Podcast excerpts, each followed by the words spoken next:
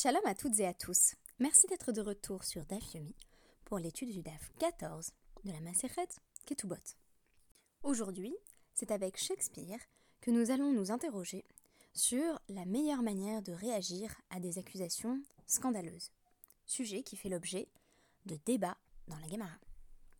Dans la pièce du dramaturge anglais, lorsque le jeune et bouillant Claudio accuse publiquement sa promise héros d'adultère, celle-ci réagit par le silence à l'instigation du prêtre qui était sur le point de célébrer les noces, puisqu'elle va se faire passer pour morte jusqu'à ce que la vérité éclate au sujet des accusations indues de Claudio.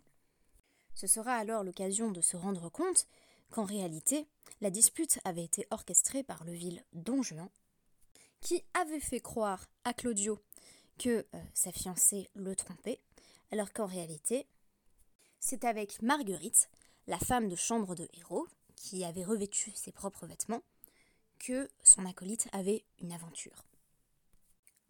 En d'autres termes, si Claudio a fait beaucoup de bruit pour rien, le subterfuge de héros et son silence finiront par payer, puisque les personnages ne manquent pas de découvrir la vérité. Aujourd'hui, la question qui est posée dans le DAF n'est autre que celle de savoir comment il convient de réagir à des accusations graves. Si quelqu'un, par exemple, nous dit Toi, t'es un mamzer, t'es un enfant né d'une union illégitime, ou alors toi, tu es un halal, tu es un Cohen, issu de l'union euh, entre euh, un Cohen et une femme qui lui était euh, interdite. Comment faut-il réagir à de pareilles accusations et surtout, qu'est-ce que notre réaction va apprendre à la personne qu'on a en face de nous sur la validité des accusations? Effectivement, il y a deux modalités euh, de réponse qui vont être présentées. La première, c'est tout simplement le silence. Et le silence peut être interprété, vous allez voir, tantôt comme un aveu, tantôt euh, comme euh, un refus de s'abaisser à répondre à de pareilles stupidités. Et de l'autre côté, une autre réaction possible, c'est l'indignation, le tintamarre. C'est pourquoi j'ai failli appeler ce podcast Indignez-vous en référence au livre de Stéphane Hessel, mais j'ai jugé que ses prises de position euh, antisionistes et son indignation sélective étaient sans doute moins propres que la pièce de Shakespeare à euh, apparaître en guise de titre de podcast. Pour donner simplement un petit élément de contexte, au tout début de notre DAF 14, il est toujours question de euh, l'identification euh, du père quand on a une femme qui n'est pas mariée. On avait dit que euh, Rabbi Yehoshua estimait qu'une fois qu'une femme s'est débauchée, donc a eu une relation sexuelle en dehors du mariage, on ne peut pas porter crédit à sa parole, et que par conséquent, tout ce qu'elle dit est a priori erroné. Mais on va nous donner un cas au tout début de notre DAF qui jette le doute sur euh, ce raisonnement même, puisque on nous parle d'une femme qui est fiancée et qui vient avec son fiancé au Beddin, elle est enceinte, et le fiancé dit Je suis le père. Voilà, on a eu des relations sexuelles euh, avant notre mariage. Alors, toute la question dans la Gemara, ça va être pourquoi est-ce qu'on a besoin de nous dire que Rav Yosef, devant qui le couple s'est présenté, euh, a estimé qu'on croyait, on croyait le couple? En effet, non seulement le père euh, admet qu'il est le père, ce qui peut être considéré comme une réa la davar, pour reprendre euh, le raisonnement de, euh, Rabbi Yoshua, qui nous disait si la femme a une preuve, on la croit pas, mais si elle a une preuve, c'est bon. Donc ici, elle a une preuve? Et par ailleurs, même si on n'acceptait pas cette preuve, selon Rabban Gamiel, son témoignage à elle seule est accepté, on n'a même pas besoin que le père vienne témoigner. Ce qui fait écho, comme le montre le site du Dafyomi Stenzel Center, à une discussion qui intervient dans, le traité Yevamot au sujet de la possibilité de, donc, euh, de croire une femme fiancée sur la paternité de son enfant. Alors, est-ce qu'elle a trompé son fiancé ou non? Tosfot va répondre à la question en disant que ce couple fiancé, en fait, c'est pas simplement des personnes qui ont eu une relation sexuelle et donc le, le fiancé essaye un petit peu de sauver la situation en disant bah, ça doit être moi le père, mais au fond ça pourrait être quelqu'un d'autre. Il s'agit plutôt euh, d'une situation très proche de celle que partagent euh, bien des, des, juifs et juifs dans, des milieux peut-être un peu moins religieux, euh, mais tout de même orthodoxes hein, à l'heure actuelle, à savoir que le couple euh, vit déjà ensemble pendant les fiançailles, a une vie conjugale, une vie commune, ce qui ne constitue pas effectivement l'idéal du point de vue de, la halakha, pour plein de raisons que je n'évoquerai pas ici. Le couple vit déjà ensemble, euh, et donc, à partir du moment où l'enfant arrive, on sait très bien de qui est cet enfant-là. Le Ritva, par exemple, estime que si mari et femme, ou plutôt en l'occurrence le fiancé et la fiancée, ne se sont jamais véritablement quittés, ils étaient toujours l'un avec l'autre, et ils avaient des relations sexuelles, le fiancé peut affirmer avec certitude qu'il est forcément le père de l'enfant. Euh, elle n'a jamais pu aller voir ailleurs en réalité. Ils vivaient par exemple sous le même toit, ce qui va dans le même sens que, que. Autre cas euh, présenté donc dans notre Gemara, qui cette fois-ci va nous surprendre du point de vue de ce que l'on sait de Rabbi Yoshua. Donc on nous dit, euh, donc Heid Rabbi Yoshua vers Rabbi Yehuda ben Betera, on, a témoigné, ils ont témoigné, Rabbi Yoshua et Rabbi Yehuda ben Betera, al-Almanat Issa, au sujet littéralement d'une veuve en pâte, comme de la pâte à pain. Euh, donc je vais expliquer ce dont il s'agit dans un instant. Chez Hikshera, la Keona, qu'elle peut épouser n'importe quel Cohen. Alors, euh, Issa, donc une, euh, une almanat Issa, une almana en pâte, c'est une veuve qui était mariée à un homme sur lequel on a des doutes. C'est-à-dire qu'on ne sait pas si c'était une famille de Kohanim euh, tous euh, impeccables, ou s'il n'y avait pas quelque part un halal dans la famille. Est-ce que par hasard le mari n'aurait pas été un halal lui-même? Il y a doute. Donc pourquoi la pâte? Parce que euh, la pâte c'est un mélange de plein d'ingrédients. Ici c'est une famille de Kohanim dont on n'est pas tellement sûr de l'ascendance. Il se pourrait bien, en mélangeant la pâte, qu'on ait mis un petit halal, donc un, Kohen qui est issu d'une union euh, illégitime entre un Cohen et une femme qui lui a été interdite, il se pourrait bien qu'il y ait un halal dans le lot. Or, Rabbi Yehoshua, qui d'habitude ne croit absolument pas les femmes, euh, pour témoigner de leur statut euh, marital, conjugal, va ici estimer qu'elle peut épouser un Cohen en ignorant donc ce, doute sur l'identité du mari. Donc l'Agmara explique ainsi la notion d'almanatissa. Kol chez nitma ba fait halal. C'est quand se mélange en quelque sorte euh, un doute sur euh, la possibilité qu'il y ait un halal dans la famille de son ancien mari.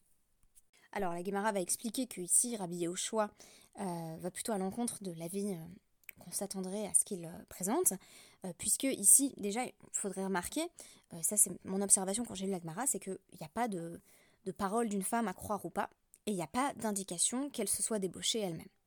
Donc ici, c'est pas une question de jugement sur les mœurs, mais une question simplement euh, statutaire. Et on observe ici qu'il y a euh, un, double doute, donc une sorte de sphex puisque non seulement on ne sait pas euh, si son mari est d'une famille de halalim, mais même s'il est d'une famille où il y aurait quelques Kohanim au statut justement entaché, on ne sait même pas si c'est le cas de son mari en particulier. Donc voilà, double doute. Donc on se retrouve dans la Gemara avec une contradiction apparente entre deux Braithot entre deux enseignements. Euh, la première clause de la Braïta semble affirmer que halal kacher, c'est-à-dire que euh, si on a un doute donc sur, euh, sur cette veuve et sur l'identité de son mari, elle peut quand même épouser un Cohen. Et dans une formulation de la Braïta qui présente la vie de Rabbi Meir tel qu'il est médié par Rabbi Shimon ben Elazar, on nous dit le problème des halalim, c'est que donc makirin Israël mamzerim chez Benehen ve ein makirin c'est qu'en fait, euh, au moins les mêmes donc les personnes vraiment nées d'une union illégitime, d'une union euh, illégitime de manière générale, pas, pas liée à des kohanim, euh, on sait qui c'est, donc ils sont identifiés dans la société, mais les halalim, on ne sait pas trop qui c'est.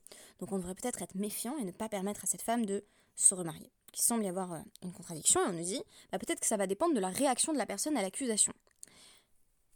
Amar Rabbi Yochanan, Mamzer, Shotek Les Tanaïm dans la Braïta euh, sont en débat sur la réaction à d'éventuelles accusations. Donc la question c'est euh, si on a quelqu'un qu'on accuse d'être mamzer et qui réagit en hurlant, en disant Moi mamzer, qu'est-ce que tu crois? Mais si on l'accuse de halal, il. Euh, alors, Tanakama, le premier Tana, l'interprète comme suit ça va Kol pasoul décaroulé veshatik pasoul toute personne qu'on accuse d'être disqualifiée, d'être d'une lignée entachée, à qui on dit bah, tu es euh, effectivement euh, voilà, d'une lignée entachée et il répond par le silence, c'est qu'il admet qu'il ne dit mot consent, il a honte et donc il, il se tait. Et voici ce que donc, le Tanakama, l'auteur de, de, notre première braïta, affirme. Eize Walmanatissa, donc qui est la veuve, la veuve de Pat, c'est kol chez enba lo shatuk mamzerut, velo shatuk netinut, velo shatuk avdemelachim, velo shatuk halal. C'est une, une, personne qui, quand on l'accuse d'être donc soit mamzer, né d'une union légitime, soit euh, c'est l'accusation de faire partie d'une famille de, de Gibéonites. Soit Avdemelachim, c'était donc les, esclaves des rois qui allaient s'unir et en fait violer des épouses de Kohanim, mais eux-mêmes pas Kohanim. Et, euh, et Halal, c'est donc les, euh, les, les, personnes Kohanim issues d'une union illicite de Kohanim. Donc ça veut dire quoi? Ça veut dire que euh, toute personne qui se tait en réponse à ces accusations avoue. Et donc si il n'y a ni quelqu'un qui se tait face à celle-ci, ni quelqu'un qui se tait face à celle-là, ni quelqu'un qui se tait face à la troisième, alors c'est bon, cette femme-là peut se remarier avec un Kohen. Donc tout simplement, euh, on va euh, voilà, présenter euh, ces accusations face à elle, et si elle se tait, c'est que elle avoue. Tandis que Rabbi Meir répond que le silence ne doit pas toujours être interprété de la même manière. Hanar, ou deka pasella bakaral. Parce que donc toutes les autres accusations, elles les empêchent de se marier avec n'importe qui dans le peuple. Donc l'accusation d'être un mamzer, un gibéonite ou un descendant des, esclaves des rois, euh, c'est quelque chose qui fait qu'on peut épouser personne. Aval chatou khalal, kacher. Mais quelqu'un qui se tait quand on lui dit t'es un halal, il est kacher. Veha des chatik Et pourquoi il se tait? Bah parce que il s'en fiche en fait. C'est-à-dire il est, il est pas touché. On voit ici qu'émergent deux types de silence. Le silence euh, qui a pour signification un aveu, je ne peux rien dire parce que je sais très bien que c'est vrai, et le silence qui veut dire laisse-moi tranquille, tes accusations, elles, elles me passent au-dessus et euh, voilà, euh, je, ne suis pas concernée tout simplement. Pourquoi? Parce que être accusé d'être un halal, ça a moins d'impact sur le statut, marital de la personne elle-même ou des personnes qui sont proches d'elle, puisque un Kohen qui est halal peut encore tout à fait épouser n'importe quel Israël. Et Rabbi Shimon ben Elazar donc va dire au Tanakama donc euh, à l'auteur de la première Braïta où Rabbi Meir est aussi cité. Non, tu as, mal compris euh, Rabbi Meir. Si tu crois que la femme peut se remarier euh, donc à un Cohen pourvu qu'il y ait silence face aux allégations, tu te trompes. Parce que selon Rabbi Shimon ben Elazar, donc qui inverse la compréhension de Rabbi Meir, c'est quand quelqu'un se tait, quand on l'accuse d'être un mamzer, qu'il n'y a aucun problème. Pourquoi? Ça va mamzer qu'à la Hitler. Parce que, euh, en général, être mamzer, ça se sait. C'est-à-dire que littéralement, ça, ça, génère de la voix. Euh, donc, euh, sa réputation est connue. Donc, du coup, si tu me dis t'es un mamzer, c'est un peu comme à l'heure actuelle, on dit ouais, espèce de bâtard. voilà, je m'en fous, pardon, je m'en fiche complètement. je me sens pas concernée en fait. parce que ça saurait en fait si j'étais née d'une union illégitime. Donc voilà, j'ai même pas besoin de répondre. aval, mamzer, vetsover. Halal veshotek pasoul. Moi, Rabbi Shimon Balazar, je pense que c'est celui qui crie et qui fait un esclandre quand on le traite de mamzer, qui révèle au contraire sa culpabilité, euh, et celui qui, quand on l'accuse d'être halal, se qui est disqualifié, donc en fait qui, vient d'avouer sa faute. Euh, Vehai de ishtik, savar euh, misate, delo mapkile mikahal. Alors pourquoi est-ce qu'il se tait quand on l'accuse d'être un halal euh, eh bien parce que euh, il se dit bon après, tout c'est pas une accusation si grave, euh, je vais un petit peu voilà baisser la tête et c'est vrai qu'être un halal ne m'interdit pas d'épouser n'importe qui dans le peuple donc ok j'avoue je suis un halal, j'ai rien à répondre. Alors qu'il y aurait une indignation peut-être un peu trop forcée quand on l'accuse d'être un mamzer et qui dit Moi mamzer Non, pas du tout A priori, si on l'accuse, c'est déjà que, la chose est, est sue et donc même cette réaction très forte indiquerait sa culpabilité. Évidemment, la question de savoir comment interpréter le silence et les protestations a fait l'objet euh, de nombreux débats parmi les Rishonim et les Acharonim.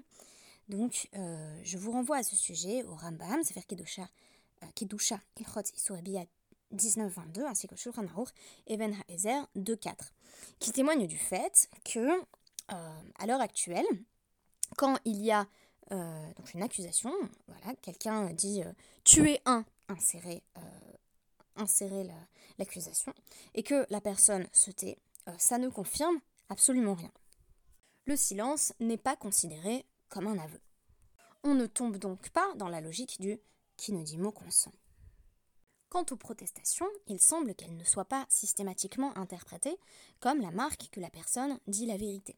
Puisque je rappelle qu'on a deux avis, la formulation de l'avis de Rabbi Meir par le Tanakama, qui est anonyme, qui estime que le silence quand on accuse quelqu'un d'être halal est simplement une marque d'indifférence, je suis au-dessus de ça, tandis que la version euh, que présente Rabbi Shimon ben Elazar de l'opinion de Rabbi Meir, et que c'est quand on est accusé d'être un mamzer qu'il faut répondre par l'indifférence la plus totale. Mais si on se tait quand on est accusé d'être un halal, alors là, euh, il semble qu'on dévoile sa propre honte, sa propre culpabilité. Donc il me semble que l'orientation rig va plutôt dans le sens euh, de la formulation du Tanakama de la vie de Rabbi Meir, à savoir que non, le silence n'est pas un aveu.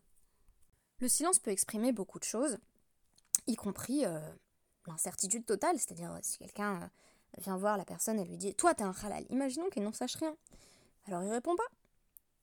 Ça ne permet pas de sortir du safek. Il y a toujours un doute sur l'identité de cette personne, puisqu'on parle dans, ce cadre-là de Almanat Issa. C'est vraiment c'est, de la pâte, tout est mélangé. On ne sait pas soi-même exactement euh, de qui on descend. Donc c'est pas simplement parce que la personne a peu d'informations sur son propre compte qu'on peut effectivement l'exclure euh, euh, de, la keuna ou la possibilité pour cette femme d'épouser un Kohen.